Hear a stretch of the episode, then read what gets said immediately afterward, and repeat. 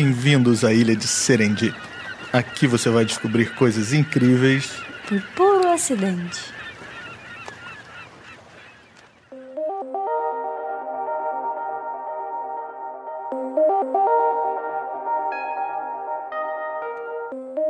Ouvintes, bem-vindos de volta ao Serendip, o podcast que conta as histórias por trás das grandes descobertas científicas e invenções. Isso aí, fofoca científica. Se você é como nós, vai adorar. Aqui é o podcast das fofocas científicas. Não é fofoca. Nós contamos as histórias inusitadas da ciência. São coisas que você nem imaginava e são histórias muito legais que valem a pena. Fofoca. e hoje nós contaremos uma história que me lembra um romance super famoso. A Viagem ao Centro da Terra de Jules Verne, lembra? Ah, que legal. É, nesse romance, um trio de aventureiros, né, sendo um deles um cientista, junto com seu sobrinho e um guia, encontram um caminho para o centro da Terra e passando por dentro de um vulcão na Islândia. E lá embaixo eles encontram fauna e flora pré-histórica e até uns homens pré-históricos, tipo Homem das Cavernas. É uma história de ficção científica, né? É, mas, e esse romance foi publicado em 1864, bem antes da história que nós vamos contar hoje. Pois é. E uma outra diferença é que nesse romance os protagonistas são três homens. E na nossa história de hoje, a protagonista é uma cientista. E que mulher incrível, diga-se de passagem, pois ela viveu e se formou em uma época onde o preconceito de gênero dominava. Foi super difícil, mas ela persistiu e se tornou uma das maiores geofísicas da história. É isso aí. A história de hoje é sobre uma descoberta que mudou a maneira como a gente enxerga o nosso próprio planeta. Hoje nós vamos falar da descoberta do núcleo da Terra. Para ser mais precisa, do núcleo interno da Terra. E da cientista que fez essa descoberta, a dinamarquesa Inge Lerman. E que cientista! Bom, meu nome é Muriel de Souza Lobo, eu sou física e pesquisadora e eu, Leandro Lobo, microbiologista e professor da UFRJ. E nós somos o seu casal de cientistas favorito da podosfera brasileira.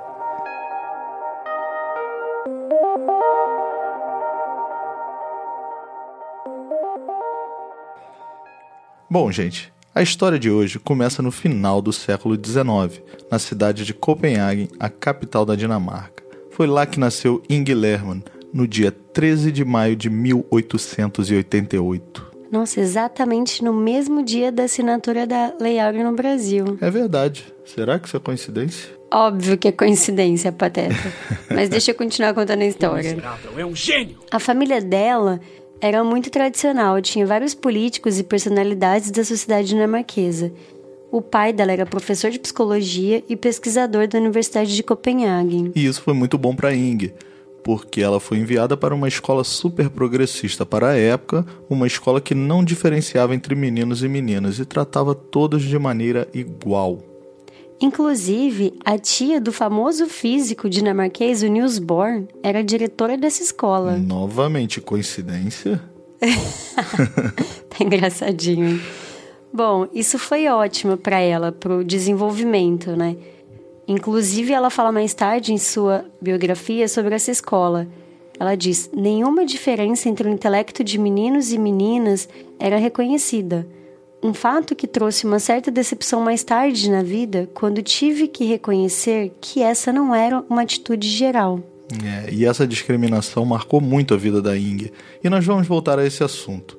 Mas pelo menos por enquanto ela estava indo super bem. Ela saiu dessa escola e em 1907 foi aprovada na Universidade de Copenhague, onde se fascinou pela matemática, que foi a área que ela se formou. E ela era uma ótima matemática.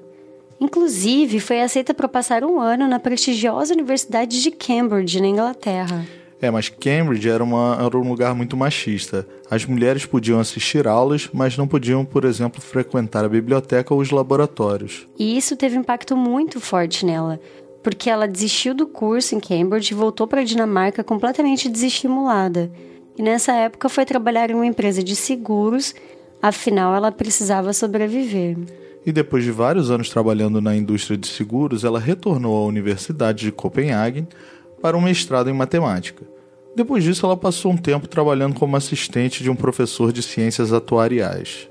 Até que em 1925, ela foi trabalhar com um professor chamado Niels Erik Norlund, que tinha acabado de ser nomeado chefe do serviço de geodésia do governo dinamarquês. E aí sua carreira mudou. Isso aí, porque foi aí que ela entrou na área que ela se destacaria, a sismologia. E a sismologia é a ciência que estuda o movimento da crosta terrestre, os terremotos e também as ondas de choque que esses movimentos causam. E serviço de geodésia, gente, é o órgão responsável por monitorar as características do território, na verdade do planeta, né? Eles também estudam cartografia e topografia, de maneira geral estudam a superfície da Terra. No Brasil, nós temos o Sistema Geodésico Brasileiro, que monitora diversos aspectos do nosso território. E a geodésia envolve muitas áreas, incluindo a matemática, a física, e a ING caiu nesse departamento como uma luva. Naquela época, havia uma pressão internacional para que a Dinamarca contribuísse com dados sismológicos para a comunidade científica internacional. E o pessoal estava de olho nos dados das estações sismológicas na Groenlândia. A Groenlândia é um território enorme, com 2 milhões de quilômetros quadrados, mas pouco populoso. Só tem 55 mil pessoas vivendo lá. E a Dinamarca é dona dessa ilha. Quem não sabia ficou sabendo há pouco tempo, né? que agora tá na moda. O Trump quer comprar, né? A, a Greenland. Por enquanto, da Dinamarca. e o Eric Norlund, o chefe da ING, foi muito malandro, porque ele vendeu a ideia de que era necessário a Dinamarca exercer sua soberania na Groenlândia para a comunidade internacional, para mostrar que aquele território era deles, né? Tipo cravar uma bandeira ali. Então ele conseguiu obter o apoio político e financeiro necessário para estabelecer uma rede de estações sismológicas na Dinamarca e na Groenlândia. E esse foi um dos primeiros trabalhos da Inge Lehmann, que foi estabelecer essas estações sismológicas nesses dois lugares. Bom, aí é que entram os estudos de sismologia e também a maior contribuição da nossa cientista de hoje. É, como eu falei, esses sismologia dos terremotos, né, que são tremores que se manifestam na crosta terrestre. Sob o ponto de vista técnico, os terremotos são uma liberação de energia acumulada abaixo dos solos.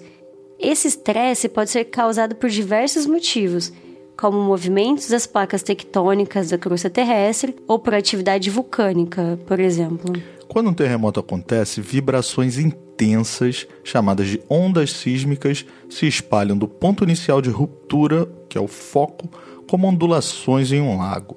Essas ondas são o que faz o chão tremer e podem percorrer grandes distâncias em todas as direções. Essas ondas sísmicas podem ser detectadas a grandes distâncias, tipo do outro lado do mundo.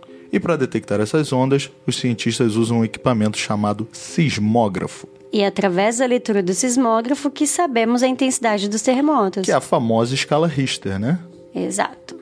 O sismógrafo ele detecta e mede as ondas sísmicas e se você tiver vários deles espalhados pelo mundo, conectados e gerando dados, você pode determinar a posição exata do foco do abalo sísmico e o ponto onde elas atingem a superfície terrestre, que é o epicentro.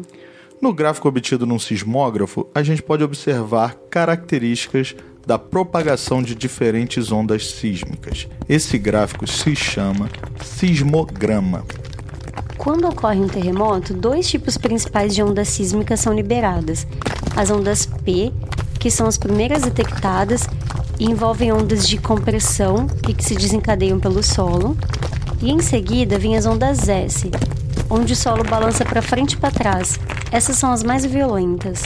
O interessante dessas ondas sísmicas é que os cientistas podem usá-las para extrair informações sobre o interior do planeta Terra.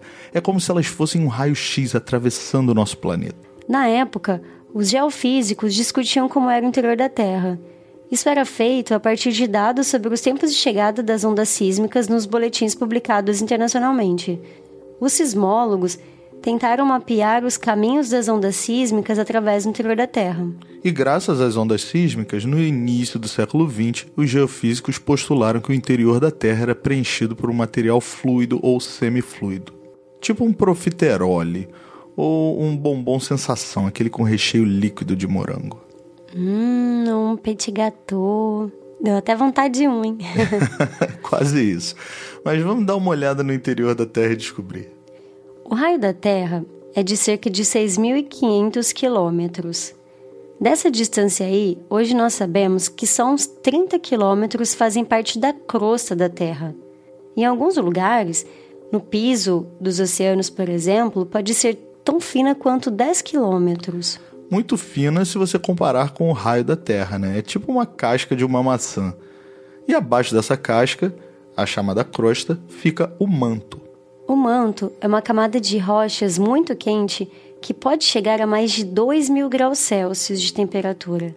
É cheia de pedras derretidas, principalmente silicatos de ferro e magnésio, e tem em torno de 3 mil quilômetros de espessura. E no meio desse manto temos o núcleo da Terra. E para saber mais sobre esse núcleo, nós conversamos com o Bruno Colasso, que é pesquisador em geofísica e sismólogo do Centro de Sismologia da USP. Ou seja, sabe tudo de terremotos do que tem no centro da Terra. Uhum. E nós perguntamos para ele: Bruno, do que é feito o núcleo da Terra? Ferro, né? Muito ferro. Hoje sabemos que mais de 80% da composição do núcleo da Terra é ferro. E a principal evidência disso é a imensa quantidade desse elemento no universo. Né? O ferro está entre os 10 elementos mais abundantes da nossa galáxia e é comumente encontrado nos meteoritos que caem por aqui.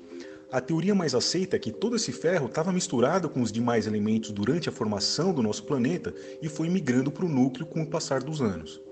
A sismologia pode ajudar a entender essa questão também. Sabemos que a velocidade das ondas sísmicas depende muito da composição do meio pelo qual elas viajam. Né? Inclusive, modelos de um núcleo composto por ferro apenas não respondem com exatidão às velocidades encontradas nos sismogramas. Então, deve haver outros elementos que, junto com o ferro, vão compor o núcleo terrestre. Né? A teoria mais aceita hoje em dia é que uma liga de ferro e níquel, né? além de outros elementos em menor quantidade, como sulfetos e até oxigênio, façam parte do núcleo.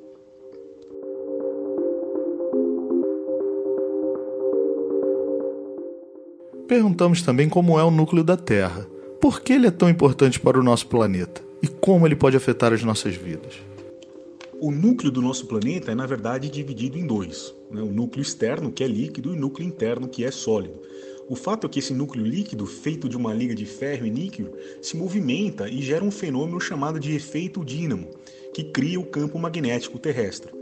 Esse campo é gerado pela combinação da própria composição metálica do núcleo líquido né, e o movimento de rotação do planeta. O núcleo interno sólido serve para estabilizar esse campo magnético. O campo magnético protege o planeta de diversos raios cósmicos e radiação solar que poderiam causar males nos seres que por aqui vivem. Sem um campo magnético ou com um campo instável, as bússolas não funcionariam, as telecomunicações seriam prejudicadas e muitos animais teriam vidas afetadas porque usam o campo magnético da Terra para sua orientação, como por exemplo as aves migratórias. Mas como não sabemos o que tem no centro da Terra, é possível furar até lá para coletar umas amostras? Não é possível e talvez nunca será. Né? A Terra possui um raio de aproximadamente aí uns 6.500 quilômetros. Né? E o poço mais profundo que o homem já fez chegou a 12 quilômetros, ou seja, não fez nem cócega. É impossível atingir maiores profundidades porque a pressão e a temperatura aumentam de um jeito que qualquer elemento começa a se fundir, né? a se derreter. A temperatura do núcleo interno é praticamente a mesma temperatura da superfície do Sol, algo em torno de 6 mil graus Celsius. Então, como se sabe tanto assim sobre o núcleo? Tá, e como que a gente sabe tudo isso sobre o núcleo se a gente nunca chegou lá? Bom, aí entra um pouco da contribuição da sismologia. Sabemos que o núcleo é líquido, pois nos registros de alguns terremotos não aparecem ondas S, e na verdade elas deveriam estar ali, né? Uma das características das ondas S é justamente não viajar por meios líquidos. Isso já havia sido descoberto quando a sismóloga dinamarquesa Ing Lehmann observava é, esses sismogramas de um tremor que aconteceu na Nova Zelândia. Ela percebeu que havia um salto nas velocidades das ondas que não era esperado quando atravessavam o núcleo terrestre. Daí descobriu-se então essa zona de alta velocidade, e portanto estava aí uma evidência de que a Terra tinha na verdade dois núcleos, e um deles teria que ser sólido. Essa zona ficou conhecida como a descontinuidade de Lehmann.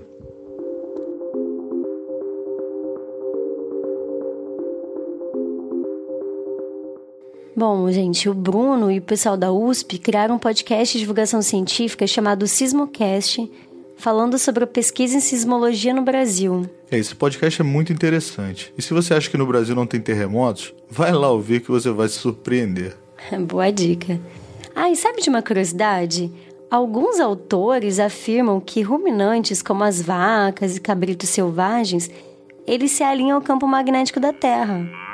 Tem estudos mostrando que eles alinham seu corpo na direção norte e sul, sabia disso? Hum, interessante. É, mas não tem nada comprovado ainda.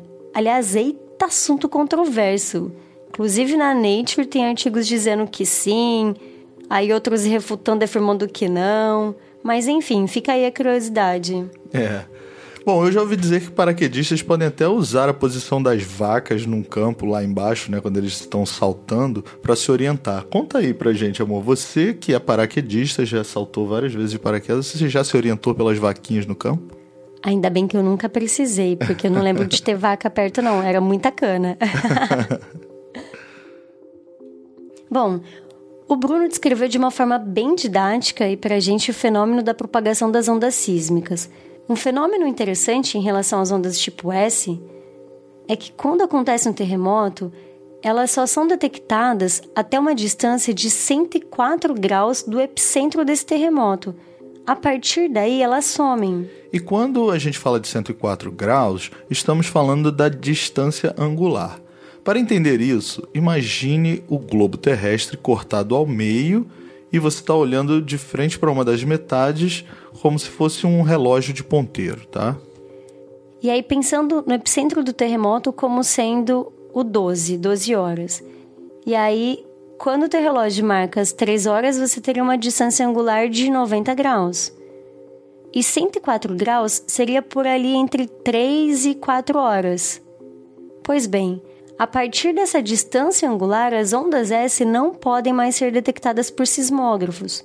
E como elas não se propagam em fluidos, acreditava-se que o centro da Terra era cheio de algum material líquido. Bom, eles estavam parcialmente corretos. Parcialmente. A Terra não é um petit gâteau. Que pena. que pena, né? Mas tem mais. As ondas P, que conseguem se pro propagar por líquidos, sofrem uma leve refração ou um desvio, mas não são interrompidas quando passam lá no, no meio da Terra. Então, o centro da Terra funciona como uma lente, focando as ondas P a partir da distância angular de 140 graus. E entre 104 e 140 graus, o que acontece então? Nada. Nada. É. é isso aí, nada. Nenhuma onda é detectada entre os 104 e 140 graus de distância angular em relação ao epicentro de um terremoto. É uma zona fantasma. É a zona de sombras, né? Em inglês é a shadow zone. Shadow já me veio logo à cabeça shallow, daí não dá para não pensar em juntos e shallow now. Essa música foi um terremoto, né? Tem tudo a ver. Bom, mas voltando aqui, na época ninguém entendia muito bem essa zona fantasma. Até que entra em ação nossa cientista, matemática e sismóloga Inge Lerman. Em 1929, um terremoto dos grandes atingiu a Nova Zelândia, nossa, lá do outro lado do mundo. Só que as estações da Groenlândia, que ela controlava, estavam bem dentro dessa zona fantasma. Prestando atenção nos seus sismógrafos, ela percebeu uma coisa engraçada: ondas do tipo P. Só que essas ondas não deveriam estar lá nessa zona fantasma. Na verdade, na verdade verdadeira, essas ondas já tinham sido detectadas antes na zona fantasma, mas eram tão fracas que os cientistas achavam que fosse apenas uma falha nos equipamentos. Mas não tinha falha nenhuma. O que faltava era uma explicação para esse fenômeno. E foi sobre esse problema que a Eng se debruçou por muitos anos. Ela realmente analisou de perto este e muitos outros conjuntos de dados sismológicos. Tô sentindo o cheiro de serendipidade no ar, uhum. hein? Já começando pelo fato de que ela considerou essas ondas detectadas mesmo sendo fracas, diferente do que tinham feito os outros cientistas. Ponto para ela, né? E o estudo dela acabou mudando de foco. Uma vez que as ondas P foram detectadas na zona fantasma, ela quis explicar por que, que isso aconteceu. E sabe o que ela fazia? Na era pré-digital, sem o computador para ajudar, A Ing Lemon, ela registrava os dados em pedaços de papelão rasgados de caixas de farinha de aveia. É, e aí ela sentava no jardim da casa dela, que era um lugar que ela adorava ficar, e colocava esses pedaços da caixa de papelão ao seu redor, né? com, com as é, equações matemáticas e dados escritos. Até que, eventualmente, ela teve uma ideia. Brincando com seus papeizinhos, né, seu papelão, ela começou a perceber que a única coisa que pode ter acontecido é que essas ondas sísmicas foram refletidas por algo no centro da Terra e por isso chegaram lá nessa zona fantasma. Foi quando ela percebeu que dentro do líquido do petit gâteau terrestre havia um núcleo interno duro, sólido. Isso foi uma mudança significativa no entendimento da estrutura interna da Terra finalmente o núcleo interno da Terra foi descrito. Ela publicou esses resultados em um artigo em 1936, que tinha o título de P', tipo P com um apóstrofo, que é a representação das ondas P. Adorei, super eloquente, né? P de ponto. Eu adoraria publicar um trabalho que o título fosse só uma letra. Bom, mas isso mudou a forma como nós enxergamos o nosso planeta. Graças a ela, nós descobrimos que a Terra está mais para um bombom ferreiro rocher do que um petit gâteau. Também acho. O ferreiro tem uma crosta, uma camada de Nutella líquida lá, e lá no meio uma noz perfeita. É. A nossa heroína, a Ing Landman, continuou trabalhando por muitos anos e fez muitas descobertas importantes. Ela se aposentou do Serviço de Geodésica da Dinamarca e foi trabalhar como pesquisadora nos Estados Unidos. Em 1971, ela recebeu a medalha William Bowie, que é a maior honraria em geofísica, além de muitos outros prêmios durante sua carreira. Ela faleceu em 1993, aos 104 anos de idade, na cidade onde ela nasceu, que foi Copenhagen. Ela escreveu seu último paper alguns anos antes, aos 99 anos. Olha que impressionante, Uau. né? Agora, você percebeu que ela morreu aos 104 anos de idade, igual ao ângulo uh, das ondas S, né, onde elas não são mais detectadas. Será outra coincidência? é, é, impressionante, né? É incrível pensar como ela fez todos esses cálculos e visualizou tudo em caixas de papelão espalhadas pelo seu jardim. Que mente brilhante. Sem ajuda de computadores, né? Realmente uma história inspiradora. E nós esperamos que vocês tenham gostado do Serendip de hoje. Escrevam pra gente contando o que acharam. Nosso e-mail é professoresdefísica.gmail.com Isso aí. E vocês também podem nos encontrar no Twitter, no arroba podcast Serendip. Conte pra gente que histórias vocês gostariam de ouvir. Mas antes de encerrar, nós temos algumas correspondências, né? Exato. É... O primeiro e-mail que nós recebemos veio do Edgar Gomes. E o Edgar disse assim: Boa noite, casal Serendip. Olha, nós temos até um apelido, casal Serendip. Gostaria de parabenizá-los pelo programa. Descobri vocês esses dias enquanto buscava podcasts sobre ciência no Spotify e já ouvi quase todos os programas de vocês. Especificamente, gostaria de falar sobre o primeiro episódio, o experimento sugerido por vocês usando o celular. É, o nosso primeiro episódio foi sobre o forno de micro-ondas, né? E a gente invenção sugeriu. Do é, invenção do micro-ondas. E a gente sugeriu, para quem não ouviu, vá lá escutar. E a gente sugeriu testar se o micro-ondas estava vazando, colocando um celular lá dentro dele ligando, ligando, né? E aí ele testou e o celular dele continuou funcionando firme e forte só que a rede Wi-Fi cai na hora, tá? Ele deu uma explicação aqui falando sobre diferentes comprimentos de onda e como isso poderia estar afetando. É, nós procuramos, nós testamos, eu testei com o meu celular e também funcionou. E nós procuramos na internet uma explicação para isso e tem um vídeo muito legal de uma youtuber americana chamada Physics Girl, o vídeo é em inglês, tá? Mas ela oferece uma explicação que tem a ver realmente com o vazamento de ondas nas portas dos micro-ondas. Então, alguns micro-ondas deixam vazar um pouco da radiação, né, que é no mesmo comprimento de onda do celular. E isso explicaria por que, que o celular continua funcionando. Mas não se preocupem, essa radiação, como nós dissemos no episódio, não é ionizante, não faz mal, ela só aquece. E o que o máximo de radiação que escapa é muito pouco, então não vai machucar não é ninguém. Não é prejudicial, é. Não, é você, você tem mais risco de se queimar num copo de água quente do que ficando perto de um micro-ondas, tá? É, e continuando o e-mail dele, ele disse: Outro detalhe é quanto ao fato do aquecimento dos alimentos ocorrerem por ressonância Alguns atores já concordam que isso é um equívoco. Aí ele até falou que deixou o link, né, de um vídeo de um professor explicando a, a respeito disso. Bom, nós tomamos bastante cuidado no episódio para não usar a palavra ressonância quando estávamos falando no aquecimento da água, exatamente pelo que você comentou. Muitos autores afirmam que esse pensamento está equivocado e que o aquecimento se dá devido ao alinhamento dos dipolos da água ao campo elétrico aplicado. Porque lembra que as microondas são ondas eletromagnéticas e que, portanto, tem campo elétrico e magnético se propagando? Bom, mas de qualquer forma, independentemente do processo, o que se tem é que isso ocorre em frequências determinadas. Não são todas as ondas eletromagnéticas que provocam esse aquecimento. Para que uma radiação seja absorvida, existe uma dependência tanto do material quanto da radiação. E nesse caso, temos um match entre a radiação na faixa das microondas e a água, que é a molécula mais abundante nos alimentos. Deu match, né? Bom, ele termina dizendo: Não sei se eu estou certo, e é sempre bom o debate e nós concordamos Exatamente. com você, Edgar. Muito obrigado pela mensagem. Nós ficamos muito felizes com o seu e-mail e a gente está sempre disposto a ter um bom debate científico. Exatamente. E contamos com vocês para nos manter na linha também. Se a gente falar alguma besteira, fiquem à vontade para nos corrigir, tá? Todos os episódios. Isso aí, um grande abraço, tá? Nós também recebemos muito carinho dos nossos ouvintes pelo Twitter, então um grande abraço para todos. É, a Rosa disse que começou a escutar, está gostando muito e que adora as histórias por trás das invenções. Valeu, Rosa. Beijão. Obrigado, Rosa.